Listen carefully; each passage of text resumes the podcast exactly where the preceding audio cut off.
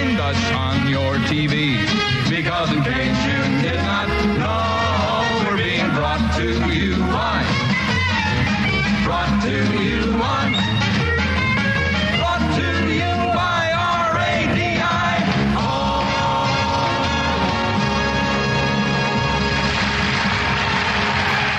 Liebe Freunde, da sind wir wieder. Es ist wieder ein Freitag, es ist der 26. Oktober 2019. Das Jahr neigt sich dem Ende zu. Wir haben Folge 157 heute. Da drüben in Berlin sitzt Friedemann Crispin, der beste Unterhalter, den die Welt je gesehen hat. Und hier in der Haffregion Klaus Flinte für Sie am Mikrofon.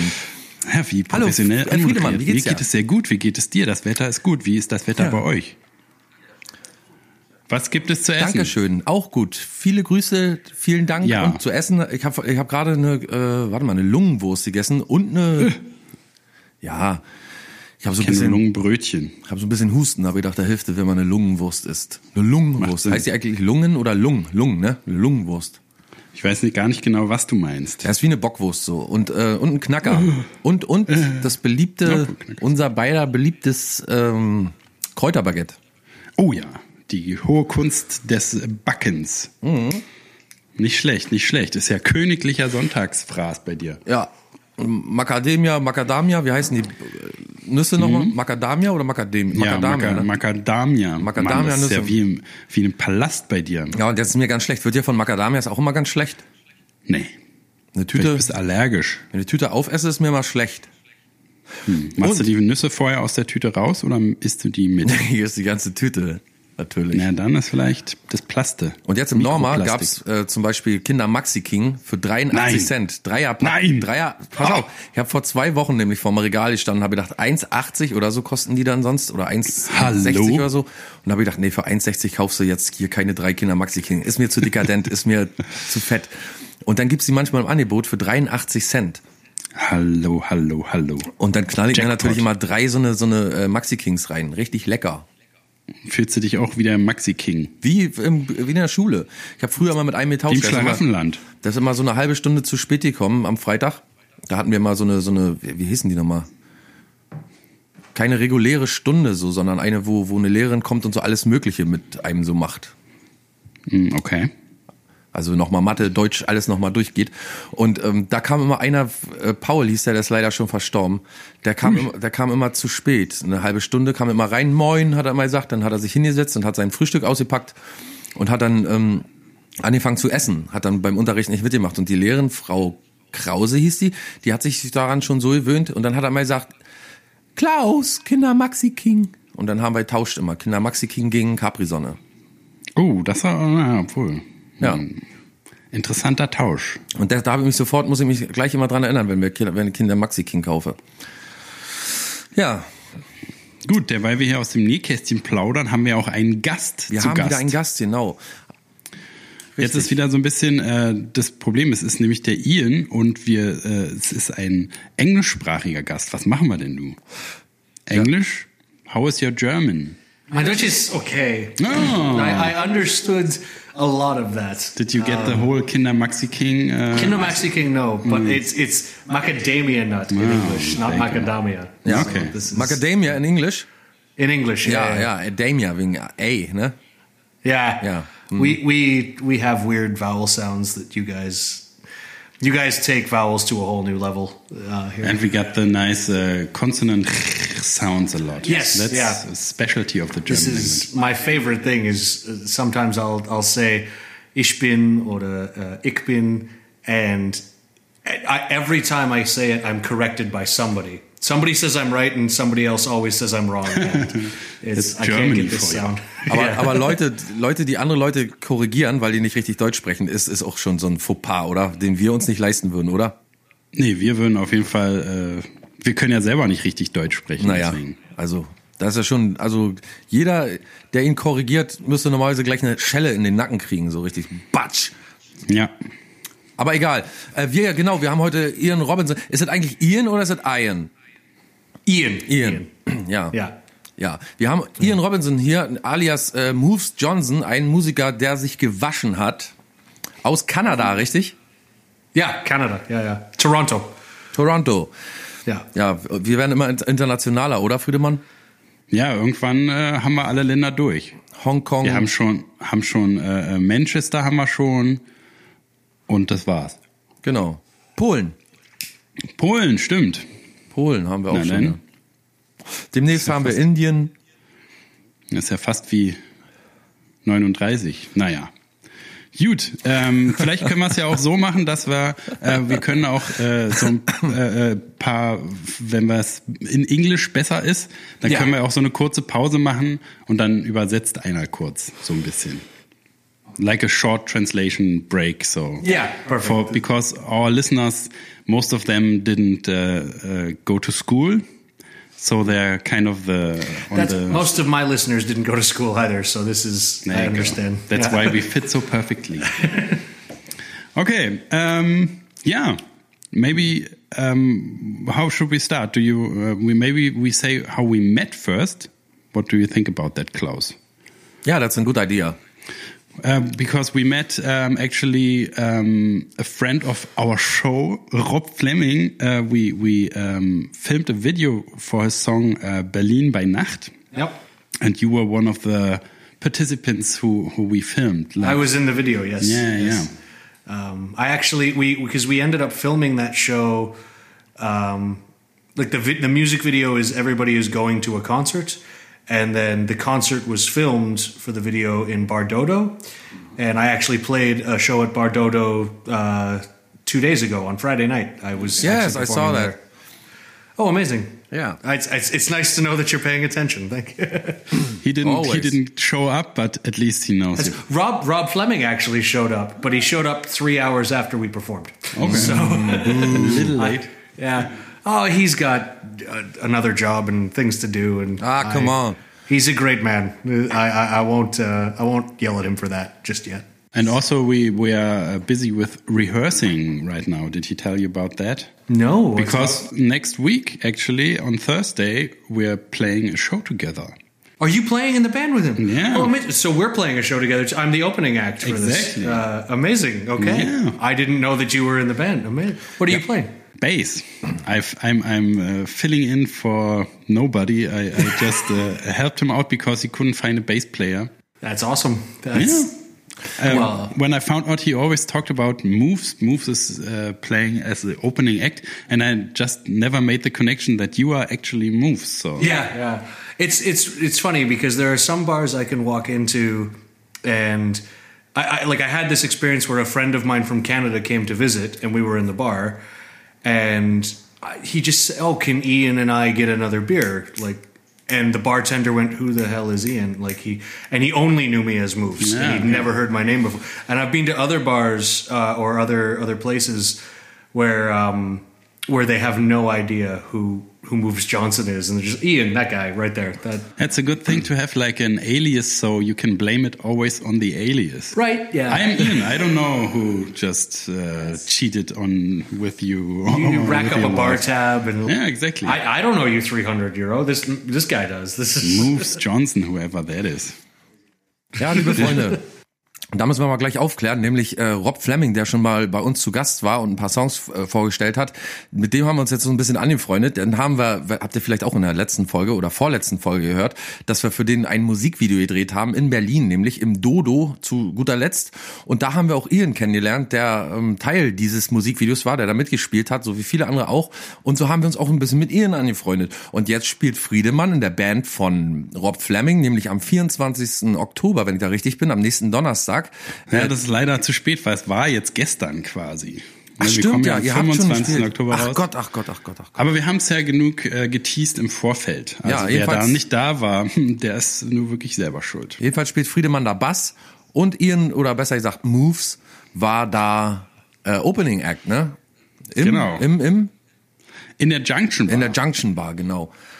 Ja, und im Dodo war jetzt vor zwei Tagen auch wieder, ne? Da, wo wir gedreht haben. Da scheint er ja Dauergast zu sein.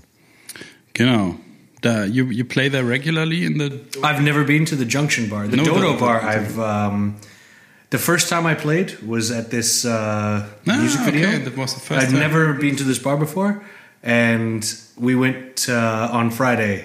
That was the second time I've ever been in this bar. But Ah, okay. honestly, uh, Rolf is the uh, the owner, the landlord, and he's a wonderful man, and I feel very at home in this place. I think I'm going to be there Yeah. much more often.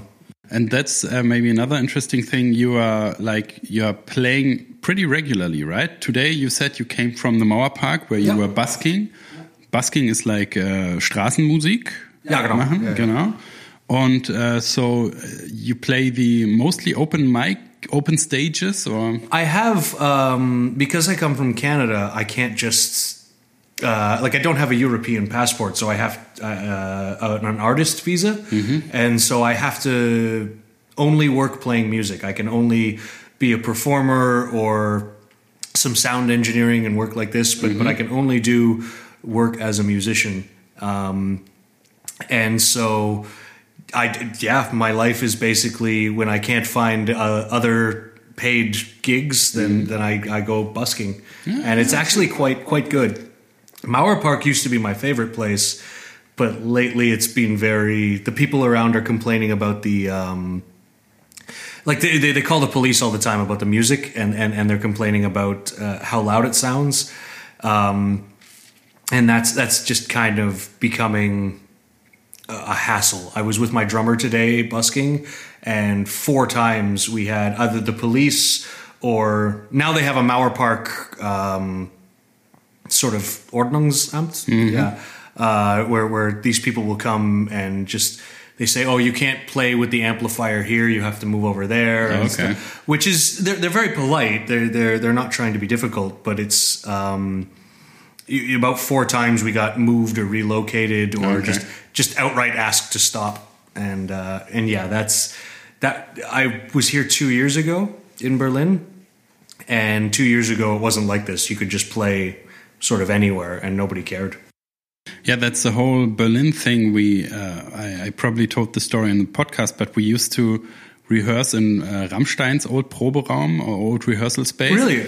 And it was uh, on on a on a busy street, and and it was in a basement.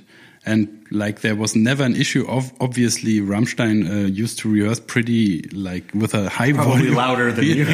Definitely.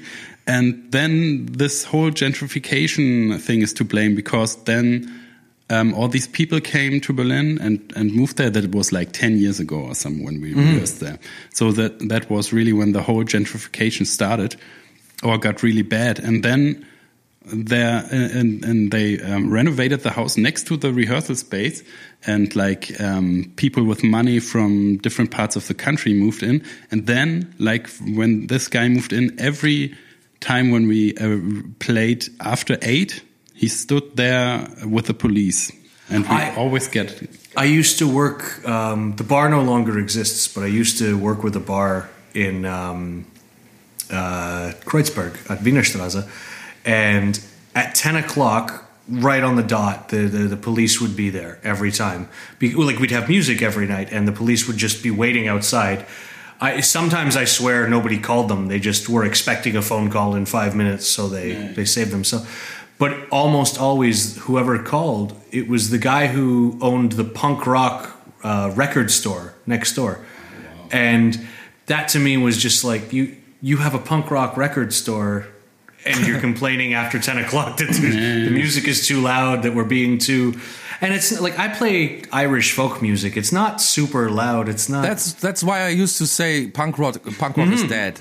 he made me feel that way. He def- Yeah. definitely made me He feel must. that way. And he knows because he's got a punk rock record store. I'm an expert. I, I, I punk is dead. I know it. Yeah. exactly. I'm an Yeah. official. But I, I think if you, it's one thing if you move across the street. Like Mauer Park is a very big park. Uh, I think if you move across the street from Mauer Park, and there's people who bring a full drum set and a, and a generator, and like it's a full band doing a show in the middle of the park. I understand if that can be a little loud, um, but but I think if you move above or beside a bar, you sort of should expect that there's going to be noise. There, that's that sort of comes with the territory. Yeah, the whole thing is that everybody wants to move to Berlin because there's music everywhere. There's a whole art scene, and but when they get there, they're kind of annoyed by all the artists and they call the police and and that's not yeah like that's I, I i want it but i don't i don't want to see it, it like i, I want to go to it i want i want to I want is to be somewhere where I live, but I don't want to have like a musical zoo you Yeah, know yeah. like and that's i i don't like that that's That's what it's come to. There, like these. I've been to one today, like a big rehearsal space, um, uh, studio um, building that's completely isolated from everything else. That's where most people rehearse. Yeah. because you can't rehearse like in the normal uh, living areas. There's no clubs anywhere Mm-hmm. anymore, and um, everything gets kind of pushed aside. So. Nobody is disturbed after eight o'clock. So.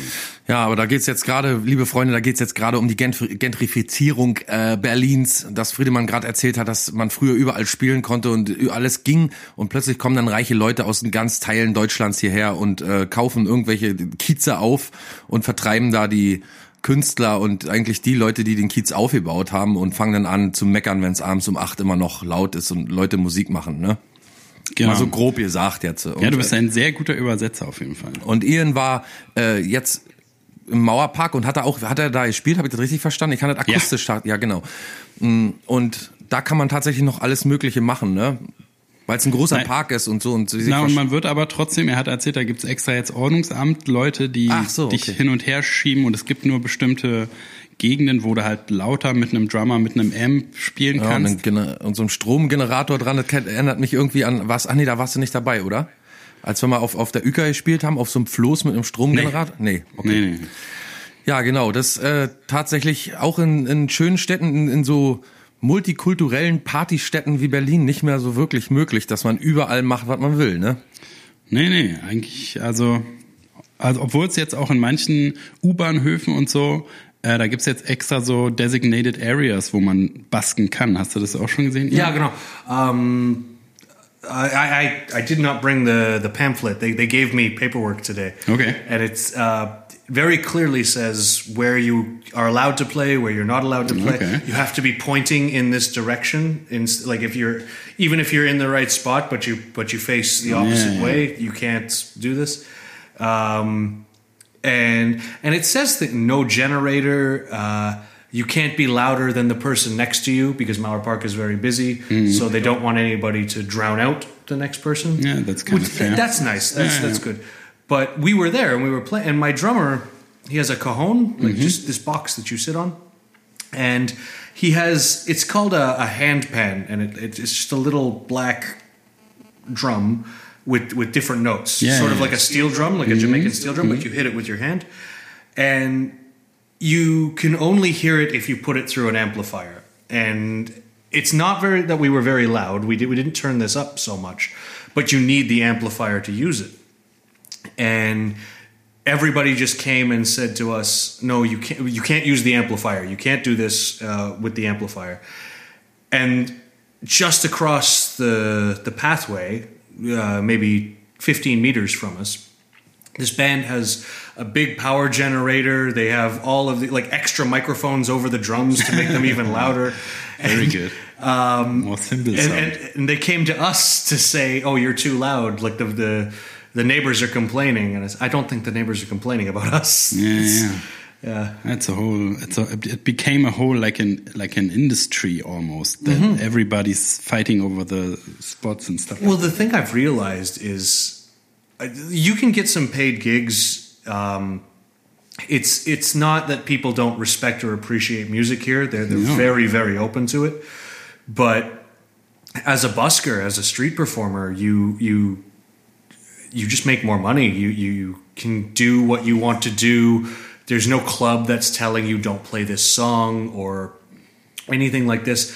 And I mean, if you make a mistake, people are sort of walking by. They don't stick around to hear it. Yeah, you, you yeah, have yeah. 10 second audiences. Yeah, yeah. And and so a lot of people I find are coming and, and they're busking and they're playing just on the street because because it's it's you, you make more money. There's no not as many restrictions and, and all of these things and and it's just very it's it's the purest uh, way to live that that sort of life that I've found so far. Yeah, I, mean, uh, I always uh, admire people that have the kind of. I, I always think it takes some guts to play on the street because I, there's no at, at least if you're in a club there's like an agreement okay i'm in this club if i go to this club i will listen to music and but people walking in the street there are like all kinds of assholes walking around that i would I always would be afraid that somebody comes up and tells me your your music I, is I've shit. had I've had this happen. I've had people come with their bicycles and they have like a speaker on their bicycles and they just park their bicycles next to you and leave the music going and they go into the cafe or something. yeah. And and you just sort of depending on how loud the music is or what the situation is, you either play over top of the music or you you, you just stop playing for five minutes. Sometimes I'll, I'll change the song and I'll play along with Yeah, the music yeah. and just just jam along into that. But but yeah, there are a lot of people who don't really uh, respect the, what you're doing. But there are the amount of people who do respect it and do uh, come to you and say, "Oh, we really love that," or, or "Where can we find more of your things?" Ah, and, that's and I don't get that when I play live shows. Sometimes, but but not not in the same way. and not in Berlin, maybe. Everybody's and- so like fed up. Yeah. And, and and what kind of music do you play? Uh, I write my own music. Um, I can give you guys links to where to find that after this podcast. Yeah, it's for the show But- notes. espe- Absolutely, yeah, yeah. Um, but I write a lot of my own music uh, that I had been playing in Canada and with other bands before I came here. And now I play with a violin player and this uh, percussionist, cajon player. Um, and a lot of the times we play Irish music, folk music, because the Irish pubs seem to be very. That's one of the few places you can go now where you can yeah. play live music and nobody cares. It's it's sort of implied that it's going to be a loud musical night. So so my violin player is Irish, and she knows a lot of the good places to play, and we just sort of we go around there and we play traditional Irish folk music. I play. I like to think that I play like punk rock or or '90s sort of rock and roll mm-hmm. music. Yeah, not quite the '70s classic rock, but but a little more dirty and mm-hmm. aggressive. But but it's basically that. And Okay. when you when you go and play on the street, do you like do cover songs or only your own stuff? usually cover songs on Ah, the okay, okay, okay. because because people know these songs. So I have the last time we checked, I have I think 300 songs that we can play just off the top, like you can request off the Zu top. wenig.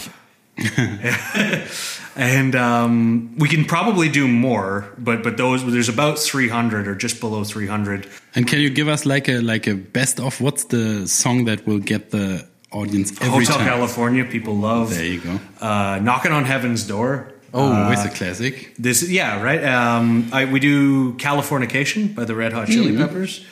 Um, the people on the street like classic rock and stuff like this. I think people now with the older people have money, the younger people don't. So if you play something for the older people, they that's Yeah. who turns and gives you. Um, Proud Mary, uh, yeah, that's a good one. um, Bad Moon Rising, Yeah. CCR, stuff like this. It's it's The classics. yeah, Oasis. Oasis gets you like that's Wonderwall, Oasis to print probably. money. Yeah, yeah. Wonder the I've been playing Oasis. I like it, I've been in the middle of playing Don't Look Back in Anger and had people stop me and say play Wonderwall, and and then they throw twenty euro bills into the. Okay. You know, it's it's really like all right, fine. Like I'll, I hate that song now, but I've played it so many times. Yeah, But it's that's what people want to hear. It's the same with with teaching. I teach basically the same stuff you just mentioned, Mm-hmm. and it, after a while, I mean, it gets kind of tedious always. it's sort of autopilot like there's you don't have a passion for it but you can do it you can And I hear so many. I mean, the the the students they mostly they can't do it, so I hear all those fucking butcherings of the of those nice songs. So that's kind of. i ah. actually have i don't want to give any names but I, I teach some music as well and i have this student who's from mexico and his english is not so good but he he can Like sing and he can play yours is way better my friend this is Okay. but um, but he can sing and he can play. But he really likes Oasis, and so to hear Wonderwall done with a very heavy Mexican accent is actually probably my favorite version. Sounds very interesting. Yeah, It's to great. it. Yeah, yeah, yeah. But, Also- but you have to keep from laughing, I think. Also Moves Johnson, um nochmal für unsere Zuhörer so kurz reinzugreifen. Oh Moves ja, das ist Johnson gut, dass du da mal dran denkst. ist Straßenmusiker, also spielt am meisten Straßenmusik und äh, so Irish Folk Stuff und aber auch äh, Coverzeug, so so Classical, so wie sagt man, äh, Oldies but Goldies. Ja, ja, Classic, Ähm, Classic Rock. 300 Songs hat er auf dem Kasten mit seinen Leuten, soweit ich das richtig verstanden habe. Darunter ist Oasis, die Red Hot Chili Peppers und viele andere Songs und so. Und er sagt, die älteren Leute, die haben ein bisschen mehr Kohle in der Tasche. Und deswegen äh, spielen sie lieber so die klassischen Songs, sodass die so ein bisschen äh, Geld in den Hut werfen, denke ich mal. Und die jungen Leute stehen daneben und gucken doof und haben ihre USB-Boxen, nee, ihre Bluetooth-Boxen zu laufen und stören. Ja, das ist ja nur. sowieso ein, Die, ein und, und fahren äh, mit ihren E-Scootern um, um ihn herum und rauchen E-Zigarette nebenbei. Und lesen E-Book. Und äh, why did you choose Berlin to make music there? I I actually have a friend. I used to teach music in Canada, and the assistant manager of the store was a very good friend of mine. We were very close to each other, um, and this was this was in Toronto. Uh, we we would see each other very regularly, and we were very close and I moved away from Toronto to go. My my family is from uh, the countryside, like very out of the way from, and I moved back with them for a while, and I didn't talk to him. And by the time I moved back to Toronto, he had moved to Berlin, Oh, okay. and um, and he just kept saying to me, "Come to Berlin. It's it's better for musicians. It's very good to be uh, a performer here. Like you'll make more money and and and find jobs easier."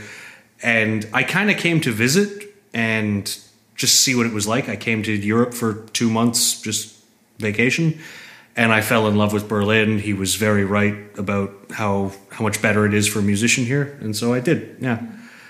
And was he right? Absolutely, yes. Yeah, This is. I mean, he has a bit of a of an advantage. Um, I don't know if you guys know Paul Kalkbrenner, the the DJ, Mm-hmm. but his his sister actually is Paul Kalkbrenner's wife. Okay. and I didn't know that this guy was a big name or anything. Um, I just remember we would roll joints in his bedroom on Paul Kalkbrenner CDs, Okay. and. Uh, and he's my sister moved to, to Germany and she married a DJ and now she's a D. I'm the musician and this is like like why am I in Canada still? Yeah. And then the next time I spoke to him, he was living in Berlin and, and he's a DJ now and, and all of this. And so I just sort of came to visit to see what it was like, but it was it, just a very, very big uh, big difference from back home. Also Move Johnson hat äh, einen Bekannten, der ihm erzählt hat, dass er nach Berlin kommen soll und da spielen soll. Da geht's ihm als Musiker auf jeden Fall besser. Da kann er mehr Geld verdienen und äh, mehr Musik machen. Und anscheinend hat er recht gehabt. Moves Johnson hat sich nach Berlin bewegt, hat da mal kurz Urlaub gemacht, hat sich ein bisschen umgeschaut, hat gesagt, okay, das ist meine Stadt, da komme ich hin, da mache ich Musik. Und ähm, das bis heute.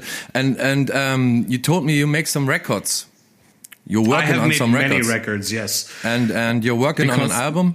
And you're also a session player, right? You play for other people. Yes, absolutely. Yeah. Like I said, my visa is I can't I can't work in a bar or in a hostel or, or at Netto. I, I have to do music. Well, that's a shame. I know, right? It's the worst problem. Netto, oh, what would be the dream job? Like? And you're working on an album? Uh, we're working on an EP. We Okay. have two song, or three songs recorded um, that we did at Funkhaus uh, here in Berlin, and I think we're actually going back into Funkhaus to do two more songs. Uh, Okay. so we that that's not confirmed yet, but we are trying to get two more songs on on the EP. Um, but but that's most of that is being mixed by my friend uh, Mo Danger, who uh, he does Motherbot Records. He's the guy who I came to visit uh, Yeah, at first. Yeah, um, and he's a very very talented uh, engineer. Um, but yeah, that's uh, it's basically done. We're about two weeks away from from being able to say no. Okay, we're good. We're but but but there's some tweaking that still needs to Yeah, happen. yeah. Yeah. But uh, back in Canada, I I played in a lot of bands. I I used to play drums and be the singer for the band, uh, and that was very difficult to Yeah, do. Levon Helm style. Yeah, exactly. And um, and the thing is, nobody sees you when you sing and play drums. Everybody's just like, "Who's who the hell is Except doing that? when you're Phil Collins and you got this whole huge drum set in front of the stage. and there's cameras on you and a Yep. screen that show. Yeah, that's that's we didn't have that money. Well- but um, I played with a band called The Counterpoints in in Canada, and they they we did I think four or five albums um, with them, and then I started playing guitar and being the singer. Some of the members of, of that band moved moved over, and I became the guitar player. And that band was called Stereo Blastula, and I believe we have three albums with them, three or four. And then that band Stereo Blastula actually got hired to uh, be the backup band for another uh, guy okay. called Buddy Black. And so that was called Buddy Black and the Midnight Society. And, But it was basically just my, my other band, and he renamed us the Midnight Society. Okay. Um, and we would just play all of his, and I played drums for that as well. Ah, okay. So, um, but but yeah, we and I mean he himself has about twenty or twenty five albums. We only played on Holy four or five with him. He's prolific. He Jesus. when when we got asked to play with him, I like I'd seen him perform before, and I was very. That's the only time I've been like fangirl. And just like, oh my god, like like I can't even talk to him. It's so and and then he came and asked us to to be his backup band, and I think it took me three or four days to really like get over that and and calm down. Um, but yeah, we we did we did three or four albums with him as well. And by the last album, he I, I had been co-writing some songs with him. Uh, some of these songs I, I still play. One of them's even on the uh, the EP that we're doing. Ah, cool. Um, and yeah, but but it we stayed with him for a little bit as well. Yeah, but what what's really interesting is like uh, we've been Klaus too. We've been making music for so long, but and you kind of meet all these people that want to be musicians and make a living of it, but never like it's only they only say it, and I include myself in that. That I always have this romantic. Um, fantasy that I uh, want to make music for a living, but I would never really like have the guts to actually do it. But you're you're doing exactly that. I mean, I always uh, thought it was this unachievable thing that you uh, would have to be so lucky to do, but you just put the work in. You just like constantly. That's what it is. And and honestly, you're being like, thank you, because you're you're being very nice. But at the end of the day, you're still like, I can pay my rent, I can buy my groceries, but I also live with my girlfriend, and she covers half of that. Yeah, but probably, that's- probably more some days. But uh, it's Same here. Yeah. I mean that, but that totally counts for me. I mean, just uh, thinking that you you do that you earn your day's wage with busking, that's Mm-hmm. pretty fucking fantastic. I think. it's a very satisfying feeling to especially like like today we went to Mauer Park and there there are so many people and it's a musical day. I, I, I think yeah. everybody's expecting to hear this, so they're they're a little more generous. And to come home from a day like that, you know, I did five hours of music and I got I got more money than I would have made uh, having working at Netto or working. I used to be a security guard in Canada, Oh. and it's uh, I I made more money in five hours today than in any of those type of jobs. Definitely. and it's all coins. It's very heavy, but yeah, it's a very satisfying feeling. But I think the the thing is uh, when you want to be uh, a musician, um, it's like our friend from Historical Tattoo, um, Janetta. She said you have to go out in the world. You know, you have to go. You have to do it. And Yeah. that's that's what I think was was Friedemann uh, was talking about. That uh, we did some gigs and we made some records, but we never go. We never, you know, um, went out in the world. and, we never you- like you took the final step. We always wanted to keep our jobs to be safe, and I Yeah. can't quit my job right now because how am I going to pay the rent?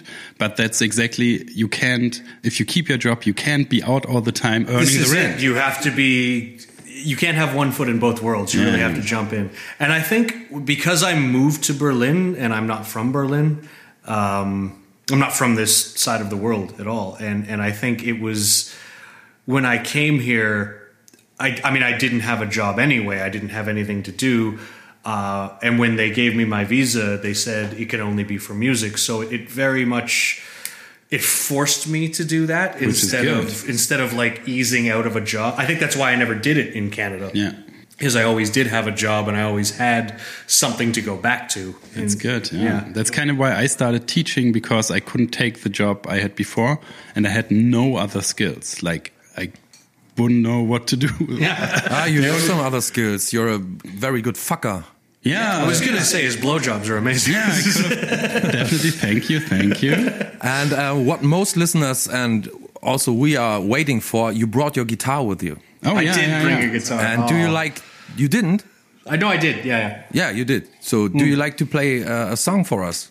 I can play a song. Um, I don't know what I should play. I'll play an original song, I guess. Yeah, definitely. Um, Play Wonderwall. fuck that. uh, I do need a tuner. Oh no, I have my phone here. I have. Oh, perfect, perfect. Let's do that. It's just. You have one that's way better than my phone tuner. Let's just double check.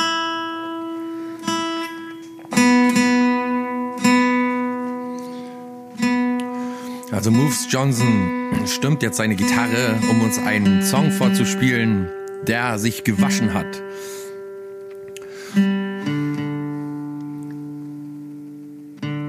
This is actually my girlfriend's guitar. My guitar, I always break strings, and um, when I was at Dodo, I broke a string.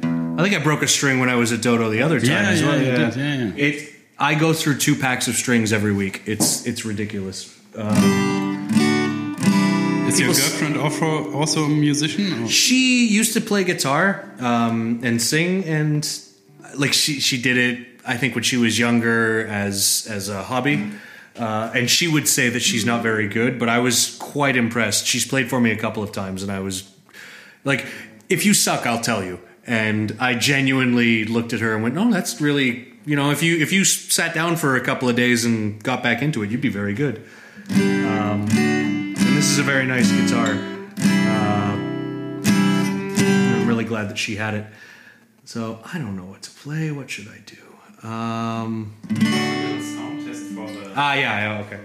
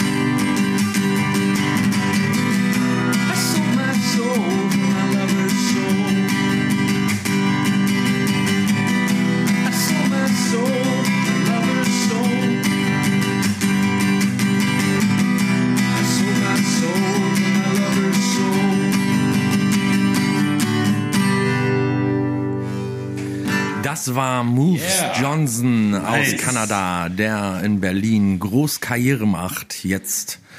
That's definitely like a single. Uh, uh, that's so earwormy, you know, the Ohrwurm. People people seem to like this Yeah, uh, this song. Yeah, really I've, I've been told this is an earworm. And Um, I immediately remembered you played this one at the Dodo when we filmed the. Oh, yeah? yeah, I, because I totally remember that the the chorus is so catchy.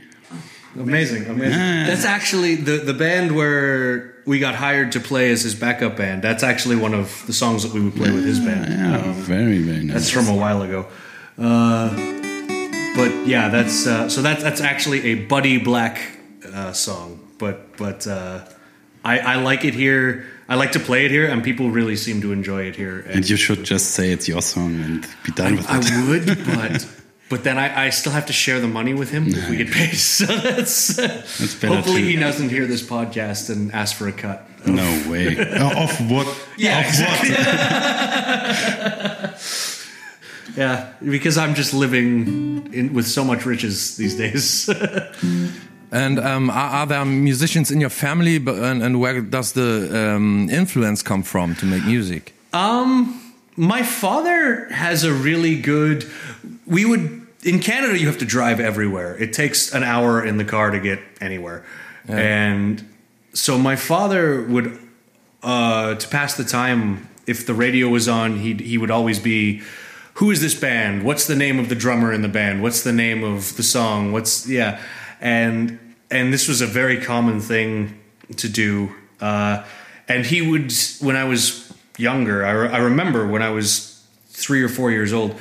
Uh, he would sing Bruce Springsteen songs as as lullabies to go to sleep. And I didn't. I'd never heard these songs in real life before. I'd only heard my father's version. And um, we went to see Bruce Springsteen. We took him for his birthday a couple of years ago. Uh, and like I know all the words. I, I know these songs so completely, but I don't know how Bruce Springsteen plays them. I've never heard Bruce Springsteen's versions of them, and uh, so it was really sort of weird to hear those songs happen. And uh, and I'm like, that's not the way that my dad sings it. That's not the way that He's singing all my lullabies wrong. yeah, exactly. Yeah, and um, uh, but racing in the street or Thunder Road like almost every night, and my dad was a very big influence on this. He plays a little bit of guitar, but not um, not professionally, not the same way that like I play guitar or stuff. And I don't know why I wanted to learn the drums, but the drums was the first instrument that I, I wanted to learn. That I went to my mother and said, "Please, I really want this. I really need to do this." And even the drum teacher said to my mother, "Don't buy him a drum set right away. Like, don't waste your money." And so for the first six months, we had a phone book, like one of those really thick, thick phone books before the internet was a thing. And we would wrap it in a towel, and I would play with my drumsticks on this phone book wrapped in a towel. Um, and then I did that for about a year, six months to a year. And then this guy came into my eighth grade class when I was 13, and he sat next to me. He was the new kid in school, and the empty desk just happened to be the one beside mine. And he played guitar, and to this day, he is the best guitar player I've ever met in my life. When he was 14 years old, he could play his guitar with his teeth behind his head. Uh, I've, I've watched him hold a guitar and then put another one on a table and play two at once. And Holy shit. it's, at, at 14, 15 years old, like he's just absolutely incredible. Um, and then we actually discovered that my father and his mother used to work together. Uh, that our grandparents at the time they still did work together. Both of our grandmothers. He used to live right across the street from my grandparents, and and we'd actually met when we were one or two years Oh, old, wow, like babies. Like fate. Exactly, yeah. And and we didn't know that until we were about two or three years into playing music together. But it was playing music with him was so natural. And you know how sometimes you meet somebody and you oh you're cool, we're gonna be friends. It's- and sometimes you play music with somebody and you just it's the same feeling. Like yeah, you you can stay. You're Without ever like talking about it, it's just like a thing you exactly. There's just this natural It just energy. works. Yeah, and he was the first person I'd ever experienced that with. And For me, it's Klaus. You. is it? Oh, yeah. Oh, yay! Come on. no, come on, definitely. When we, we, we always, when we play together, we have this, like what he just talked about. We have this connection. We don't have to talk about song stuff. We just play together well, I think. We play, every Sunday we played for like five hours. You can't deny that. Klaus, come on! So, also ja, genau. Also ich habe gerade Moves Johnson gefragt, woher seine äh, musikalische Inspiration kommt, woher der Einfluss kam, ob der aus der Familie kam. Und er meinte, ja, wenn man in Kanada unterwegs ist mit dem Auto, dann fährt man schon ein paar Stunden von A nach B. Und sein Vater, der hat ihm dann immer äh, Musik näher gebracht, wie zum Beispiel Bruce Springsteen, die, äh, was er denn auch als als Schlafmusik, kann man so übersetzen, oder so als ein, Einschlafmusik vorgespielt bekommen hat. Und dann irgendwann meinte er, er muss Schlagzeug spielen. Er ist zu seiner Mutter gegangen, hat gesagt, ich muss unbedingt ein Schlagzeug haben. Der äh, Musiklehrer meinte dann, nee, erstmal auf äh, Telefonbüchern kloppen. Ein Schlagzeug kaufen wäre jetzt erstmal zu viel für den Anfang. Und dann äh, hat sich das rausgestellt, dass es anscheinend doch ähm, den Moves äh, ein bisschen mehr am Herzen liegt als nur Feuer und Flamme. Diese Feuer und Flamme Sache kennt man ja. Mama, ich möchte ein Klavier. Mama kauft ein Klavier und dann zwei Wochen später soll es dann doch die Gitarre oder die Querflöte sein. Oder ein Pony. Nein, Moves Johnson musste dann, äh, hat dann ra- rausgefunden, dass sein Musik, äh, sein Musiklehrer der beste Gitarrist ist, den er jemals kennengelernt nee, hat. einer aus der Schule. Ach so, einer aus der Schule, dann habe ich mich verhört. Ja, tut mir leid. Also, dass, dass da jemand äh, war, der so super Gitarre spielen konnte, dass er dann einfach gedacht hat, okay, mit dem muss ich jetzt zusammen üben und so und Musik machen. Und so ist dann gekommen, dass der liebe Ian alias Moves zum Musiker geworden ist. Genau. And when uh, you said the first time you, you, you thought about making a living of it, you uh, was when you came to Berlin, or did you have like phases where you lived? I had been trying to make a living off of it, I think, since high school. Ah, since okay. since I met this guy with the guitar. But um, I mean, you you play a show here and there. They give you 50, a hundred bucks. This is not a living. This is grocery and beer money. You Yeah, know, yeah, this is. Um, so we were trying to become more regular and frequent, and and like you said, you have to sort of leave. yeah hol dir mal ein Bier. Er holt sich ein Bier, sagt er. But you can keep talking. but yeah, he um, we, we we had tried to to do this for a while, and like you said, you have to leave where you're from. You have to go away, and Ottawa, the capital city of Canada, is about five hours drive from Toronto, five or six hours, and so we went there. I think twice. Um, we we never made it out to the other provinces. The other Canada is larger than Europe, Yeah, yeah, so yeah. it's it's very to travel there is not as easy. Yeah. It's harder to travel in Canada than it is in Europe. To go between countries here is even easier than it is to travel in Canada. Definitely, yeah. And um, so we tried to travel as much as we could, and we had followings of people. Like if we were playing in a town, three or four people would know. The strangers would, Yeah, would yeah. come, which is cool, but it's not enough to. That doesn't pay the bills, you know. And um, uh, so when when my friend had told me to come here just to check out the music scene, it was such a difference. Like people respect art here. When you play street music in Canada, I've had people come and say, "Oh, you're too young to be homeless. You you should be." Like I'm, I have a degree in this actually, but it's uh, and you you don't um, you don't get that respect. Uh, and here you definitely get the respect. Even if people can't pay you, they want to know more. They'll tell their friends. They're, they'll they'll try. Uh, and I f- when I discovered that here, it was compared to being in Canada where we had it was always like climbing up a hill and, and, and pushing a stone up a hill. And to come here and just find that everybody was willing to work with you, um, it was like I felt like I had practiced in this really intense scenario, and then I, when you actually go to do it professionally or or, or properly, like there's no pressure, there's no resistance, and it was a really big difference. It was Very really nice uh, yeah. experience, I think. Yeah. Because for us it was like you described, but here, I mean, it's it's Mm-hmm. it's kind of it depends like on so many factors. I think timing, where you're coming from, what kind of music you play. But uh, like our band experiences were exactly what you described back in Canada.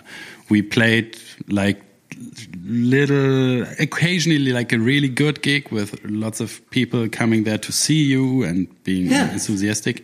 Like the um, marie antoinette gig klaus if you remember. Oh yes, of Um, course I remember that. and um, the band was really good. The one we had with klaus the lone brian and the friendly horses were like a proper really good band. But you have to pay a booker to get gigs in like the proper places, stuff like that. And so it it was, and then the band members started, the non-committed ones started falling away, and we had to call it quits. Okay, uh, eventually. there's that, there's that song "Summer of '69," but and um, there's a line where Jimmy quit and Joey got married and stuff. And I've found that like now that I'm in my 30s, um, yeah, that's what happens. That's really Yeah. like it's it's that's not an absurd statement. It's no, no. very much what happens. And so everything has to go just so right for you to find some way to to even make your only rent and groceries. Yeah. So that's why I think I, I, I mean I think you're very lucky, and I, I I don't know I admire that you have the guts to to just go out and do it because I mean uh, I, I kind of earn my living with music, but it's mostly like it's a teaching job. It's not like playing music. Mm-hmm. It's like uh, it's better than a real job. I mean, don't get me wrong. Exactly, yeah. Definitely better than being a nurse, what I did before. But um, it's still like it, it lacks creativity, and I, I, I'm- mean, I, I'm always happy when I can just play. I, I I used to be a security guard um, in a hospital in Canada, and they were they did a lot of research, uh, and and mostly I wasn't in the hospital, but but guarding the research labs, and they did animal testing at these, re- and yeah, and I, it's it's hard enough to like I don't like animal testing already, and so it's hard enough to to have a job that you don't like. Like I disagreed with the basis of the job Yeah. and there's protests and stuff and you have to like kick these people out when you know that you like kind of are on their side and Maybe you will be bothered because we will test our podcast on animals later.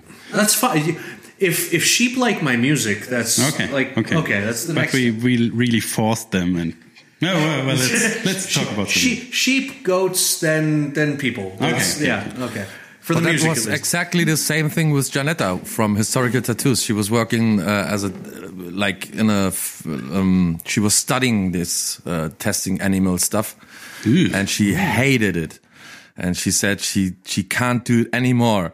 So um, she said, "What about tattooing?" And I said, "Oh, that's a very very hard thing. It's you can't learn it so uh, fast." And that was why she said, "Okay, whatever, I have to do it." And now she's um, she's tattoo. She's a very very good tattoo artist, and, yeah, and she very goes around the successful. world. Yeah. So And that's this what is- I that's what I meant before. You have to change something. You know, you earn your money with your job, and you're afraid to to be to to uh, be homeless in the end. So you you don't trust yourself that much. So you I- don't go. Yeah, no, And- I think I think money keeps you down. Like like it's at Yeah, some point you get comfortable earning a paycheck, and you're like, well, I Yeah. need to do, th-. and that yeah, it just keeps you so um, uh, caged. Yeah. and and I remember like I was drinking. Here in Berlin, you can drink on the street. Here, you could like beer is cheaper than water in this city. That took me a while to get used to. Um, and and but in Canada, I, I think I was drinking ten times more because I was just depressed and and full of Oh. this this uh, like I hated who I had become and what I was doing and I sort of just lived to work and worked to live and and then I drank in between to to fill the space. It was really bad. And at some point I just sort of went, no, like I'm not dealing with this anymore um, this isn't who I want to be. Like I, I, I had a really, the boss was very bitchy and and would just always be in your face and and and breathing down your neck. And I think one day she just sort of went too far, and I went, no, I, I just like fine, I'm not coming in tomorrow. I'm done. And I didn't have any money. I didn't have any uh, any plan. Uh, I sort of picked up my guitar and was like, maybe I'll beg. There were people who begged for change at the the streetlights in front of my house. I said they're making some money. Maybe if I do with my guitar, I'll I'll make some too. And turns out like I paid my rent that month. And I kind of went like, yeah, this is better. This is Yeah. healthier. And and I just at that point I never looked back. I just had to do it. Yeah. Cool, very cool. Sorry, I didn't mean to Um, cut you off, Klaus. Um, would you play? Would you like to play uh, one one more song for us? I can do one more song. Um, there are two in my head, and I'm not. Pick one. I just did the. I just did uh, a thing called the Acoustic Guitar Project, where this guitar travels around the world, and each person has it for one week, and you're supposed to write a song on the guitar for the one week. And so I've just finished a brand new song that I wrote for that, uh, which will be up next week on the website acousticguitarproject.com. I don't know if I can remember it because it's brand new and I've only played it for that. Can try that or I can try one that like an older one that I already know. You can try both, and we. And you just pick the better one? Let's try both. All right. So this is the acoustic guitar project one. Uh, if I can remember it.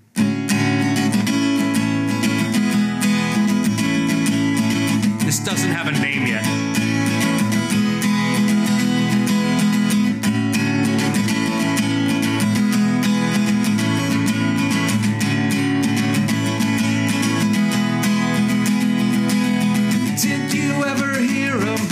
The time that they discovered that undetonated bomb below the road?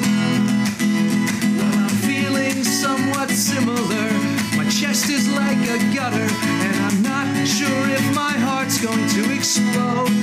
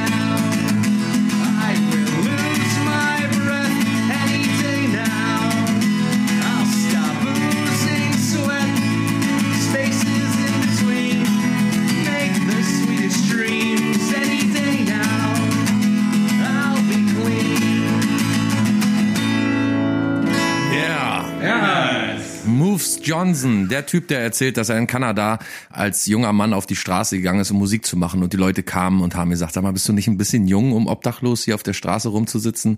Und in Berlin sieht die ganze Sache anders aus. Der auch, ich muss das ja für unsere Zuhörer mal so ein bisschen ähm, nachziehen noch der auch äh, als ähm, Türsteher jetzt mal überbegrifflich als Security in einer in einem Tierversuchslabor gearbeitet hat, dem Meinst alles als so Türsteher, da hat er so gesagt, nee, sie kommen hier nicht rein zu den Tieren?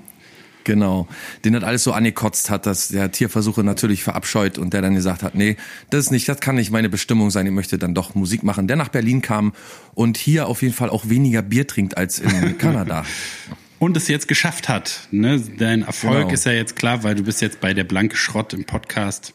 Ja, das, You naja. made it. You basically made it. Er hat es zu etwas gebracht. Zu etwas, man weiß nicht, was es ist, sehr zweifelhaft, aber Normalerweise, normalerweise müsste man ja sagen, er ist jetzt ganz unten angekommen. Ne? Ja. Von, von, von 100 auf 0 quasi. Aber das weiß er, er weiß es ja zum Glück nicht, worauf er sich hier eingelassen hat. Zum, und wir Nope. freuen uns, dass er da ist.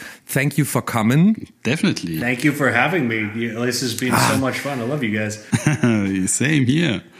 Yeah, and if um, uh, if you have any gigs coming up or stuff like that, you can always like uh, write me a WhatsApp, and we can say uh, say it on the podcast. Where you, I will do if you this. have There's actually a gig for that acoustic guitar project because there's three or four people in Berlin Mm-hmm. who are doing, and so we're all gonna play a show together at the end of November. I don't know. I don't have the date or the location yet. Mm-hmm. There's yeah.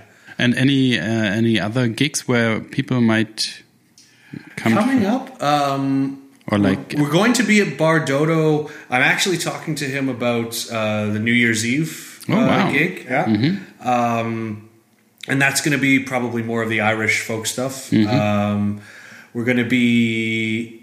There's a Halloween party that we're playing, but but I think that's sort of a more private Yeah, thing. yeah, Um, but but it's really cool. I think that's really cool when people people are like, hey, I, I'll pay you to come to my house and play. and those are mostly the best gigs, right? honestly, yeah, we played like birthday parties, and they were the best gigs. you, you there's you get beer, you get food and money, and and And people everybody's really into it, like- yeah, like you, it's a much more personal experience. It's yeah, um, but I don't think I can invite people to that on the gig. But also, we're going to be playing a show together, Definitely. or like we- we'll have played it by this time. Oh my god, the time continuum. we live in a space. Yeah, yeah, I'm, I'm really looking forward to that gig. I mean, it's shaky as hell because we had like uh, three weeks of rehearsals, maybe. So we rehearsed uh, maybe three times with the whole band together. So it's like really on the fly, kind of. I gotta have my uh, couple notes there and like to be to be when safe. we were at Bardodo two days ago, um, the violin player said, "Hey, do you remember that one song that you and I played that one time?" Like, yeah. She's like, "Let's play it tonight." I'm like, I don't know it, so she wrote it down on a napkin for me, and the drummer had never heard it before at all, and and she's like, "Yeah, this is we're gonna do this." In the middle of Okay. this. Like, okay, like, I, I I hope. Did it work? Probably. It went well And Ian- enough, yeah. And Ian, what what what is the uh, story behind Moves Johnson? How did you come up uh, with the name Moves Johnson? so Uh, While you tell, tell it, I actually gotta take a leak. Oh, okay, yeah, yeah. You you go do what you have to do. Um, there are two stories basically. When I because I've had this name since I was 12 years old. I have not changed my name in every band I've played in. I've always been Moose Johnson, and the story that my friends in school used to tell was if you play the game Halo, uh, you like there's a guy called Johnson, and Uh-huh. at some point he like Commander Johnson, and he kills somebody, and the guy goes, "Nice moves, Johnson," and that's Ah, okay. that's the story that all of my friends like to tell. Okay. Um, but what actually happened was, uh, I don't know if you know the filmmaker Kevin Smith. no, that's Friedemann's game. That's Freedom Museum. He does the Jay and Silent Bob movies. He's Silent Bob in all of those movies. ah, Um, okay, yeah, I know Silent Bob. Yeah, he's actually the writer guy. and director of all of those movies. So he um, he had this uh, special where he went and did a big interview and public talk, and Yeah. so I watched. And through he says throughout all of the movies, the the the whole cast they call him moves. That's just what they call instead of calling him Kevin, they they call him moves. And I remember going, "That's a really cool name," and I'm going to steal that name and the Johnson comes from Robert Johnson, who there's a very famous story where he sold his soul to the devil to be better at music. And I just I just thought like if you're gonna steal like the that kind of story where where you're you're selling your soul to be good and all of this, Yeah. and you're gonna take the name Johnson. You need a good first name. Does And that your, your, in your lyrics mean you sold your soul for another soul, or, or did, did I understand? I didn't it wrong? write that line. I didn't actually write that line, so that's not. but it's very Okay. fitting then. It is very fit. I think so. Um, it, a lot of the songs that I do end up writing kind of come back to that a lot. Uh, Ah, okay. But but but yeah, that that one specifically is not mine. But it's it's that's part of why I like it, and I think part of why I keep remembering how to play that song. And that's maybe I don't I don't know I I do barged in into your conversation, but uh, that's another topic that's very interesting to me. Always, where do you get your like inspiration or wh- to to write music? What's the I, I think everybody has like a kind of a common theme where everybody goes to. I there's a band called Ween who are really cool. Oh, you we know Ween? love- we love good. Ween. Oh my god! Sometimes you say Ween and people are like, "Who?" No, no, no. and like other times you say Ween and people are like, "Yeah, I know." Like you, you're cool. And yeah, Ween is the greatest band ever. and um, I actually, because they broke up for a little while. They broke up in Canada. oh, wow. Um, but they they broke up for a little while and i follow the guitar player on facebook and when the breakup happened he was Dean, very right? That's Dean? Dean Ween? I think. uh, no Dean. gene Oh, okay, okay. uh, I think Mickey Melchiondo is is the uh, is the actual name okay, okay. but he um he was very like I guess he didn't have any gigs or anything, so he was on Facebook all the time, and so and he and he's a very nice man. Like he respond if you message him, he takes the time to actually Yeah, have a that's nice. conversation with you, and so it's really cool. And so I had said to him like, why why isn't Ween playing anymore? You haven't been to Canada in a couple of years. Do you need a, a band to play with you? Like my band will play, and uh, Oh, nice. you know, and and that never happened. But he um, he actually sent me a whole bunch of files from like his last recording session that, that they're not going to use on the album. And sweet. one of those files was like 45 minutes of just air. Like they just left the microphone on in the studio and walked away. And he, and he actually sent me, I still have it saved, uh, 45 minutes of, of just air in the studio. And he said, I really hope you do something creative with this. and I haven't used it yet, but that's probably the best. Like, like that was the most motivating message I've ever Very nice, yeah. and uh, like it's it's really cool when you like get to talk to your heroes and they're and they're cool people. They're not like dicks. Definitely. And because sometimes you meet people and they're really arrogant. And uh, but yeah, no, he's really cool. And a lot of my influence comes from him. But I think mostly it just comes down to what's fun to play. Like if I'm going to write a song, I I'm gonna have to play it at bars and busking and like I'm gonna have to play it 500 times, and I don't want to get bored of it after the second time Yeah, I play yeah, it. yeah. And so I just I tend to try to write whatever makes me go like, oh, this is cool. I can do this more, and and it's it's much more of a feeling than than anything else. That that last song I did, I that was the words that were written when I first moved to Berlin. I'd only been here about three weeks, and uh, and I genuinely thought I was going to die. I I had been smoking so much. I had, I swear smoking's healthy in Europe. Like you guys you guys smoke like like it determines who's going to be in parliament next. It's really intense. And uh and alcohol is really easy to get here and so, and I think after about 3 or 4 weeks I just was ready to like like was beyond a hangover. I, I was sitting on a couch going and and so a lot of the words to that song that I just gave you um, came from that experience. Um, some of them come from being in love and being and you know girls are girls are dangerous, man. So, oh, Yeah. don't we all know it? yeah. But yeah, just whatever's fun, whatever whatever I think I can do more than once. Yeah. Girls Are Dangerous is actually a pretty good song title, I think. I like that. Yeah. I might I might take that now. Yeah. So, and we are almost at the end of today's episode, and uh, I beg you, please, Mr. Robinson, can you play another song for us? One more song. Okay. Can you please Yeah. uh, take my pony? Is what I want to say. Mister, can you please help Take my, my pony. I wish I knew that. That's a great song. I can do Ween. Um, yeah, all right. I, I can do a Ween song for you, though. Yeah, nice. Do you know Bananas and Blow? Huh? The Bananas and Blow? The Ween song? Uh, is it from the the the? Um, I think it's from Chocolate and Cheese. no, that that album I know Okay. like the back of my hand. That's my introduction. Creators of the Sack. That's, that's my introduction to to to Ween. It's it's got like steel drums and stuff in it. I can't do all those parts, but I can definitely do Bananas and Blow. Right here.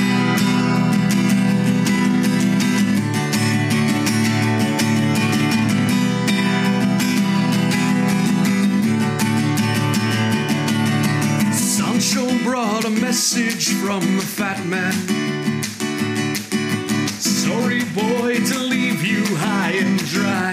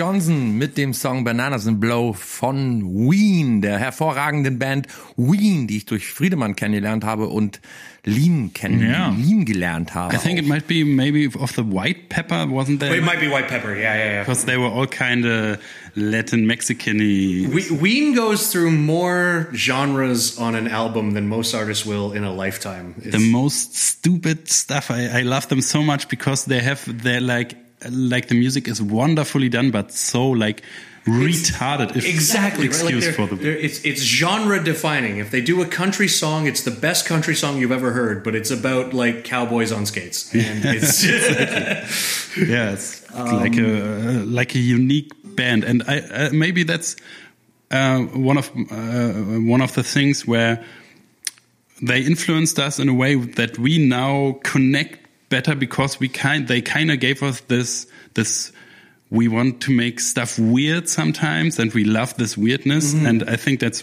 also what connects me to klaus again that we like this this weirdness and uh, like tongue in cheek not taking ourselves too seriously. And that's always what connects us with music us with each other us with new people like you now. I, I think if you're if you're good at something, the worst thing you can do is take yourself seriously. Like like the I think the, the best thing for art is to just realize that we're all here having fun. And Yeah. and Ween is amazing at that. yeah definitely yeah I'm so glad you guys know Ween.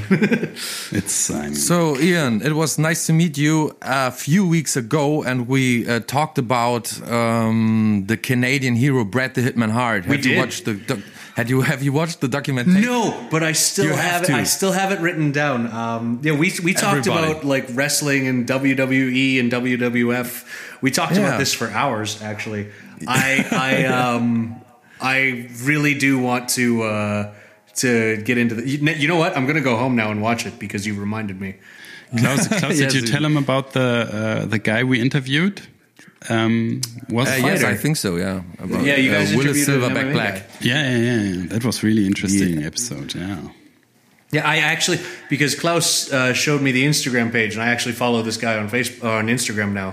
Um, Oh yeah, It's, good. yeah, yeah. No, he's, he's it's really cool. Yeah, that's um, I, that was I think the first conversation we actually had because everybody else was off being professional, and we had nothing to do but sit in a corner and smoke, and and we talked about like fighting and wrestling and all of this for hours.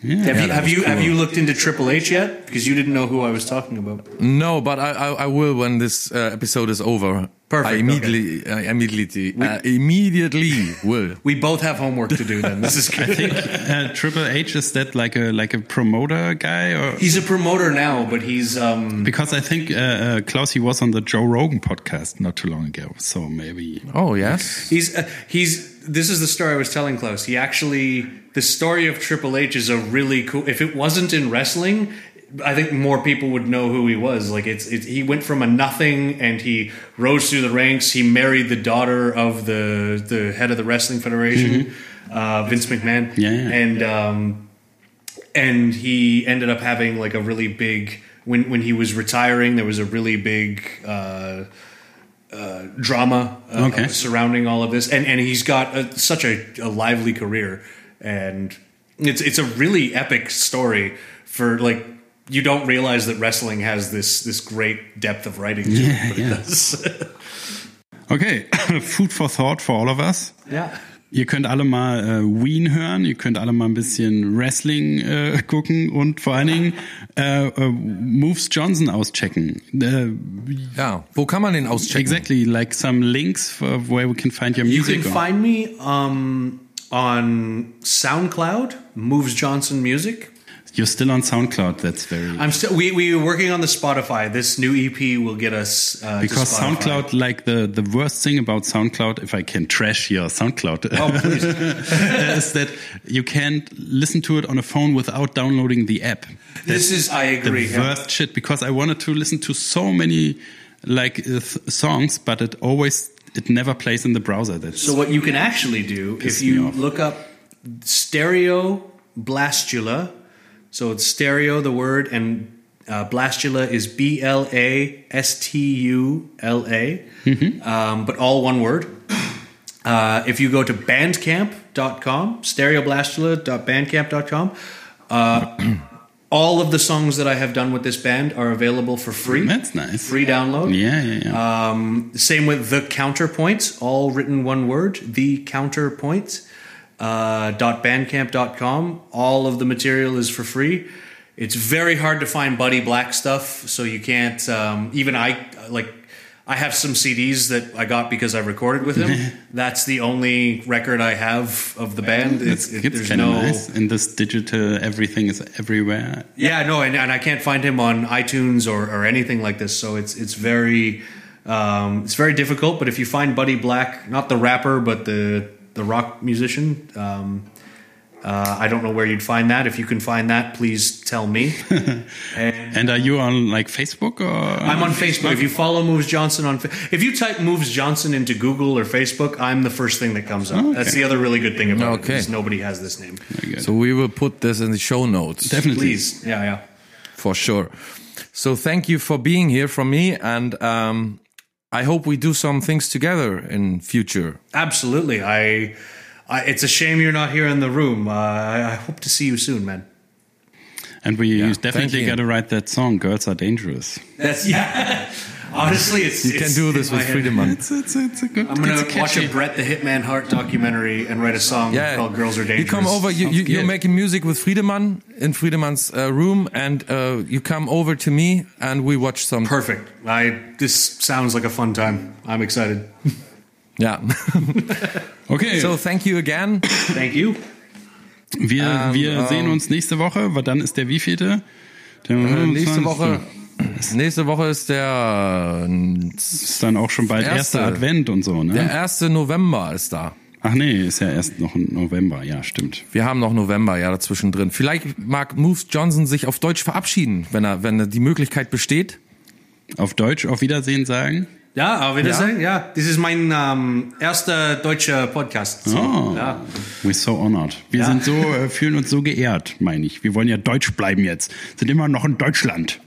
Genau. Okay, bis äh, nächste Woche. Bis nächste Woche. Viele liebe Grüße an alle. Tschüss und schönen Dank. Ciao, schönen Abend. Yeah, like all the time I'm listening. To the station that swings. This station really swings me. Swinging the sounds and music. Ooh, swinging is ringing It's the station that swings. Ooh, like this station's really got me.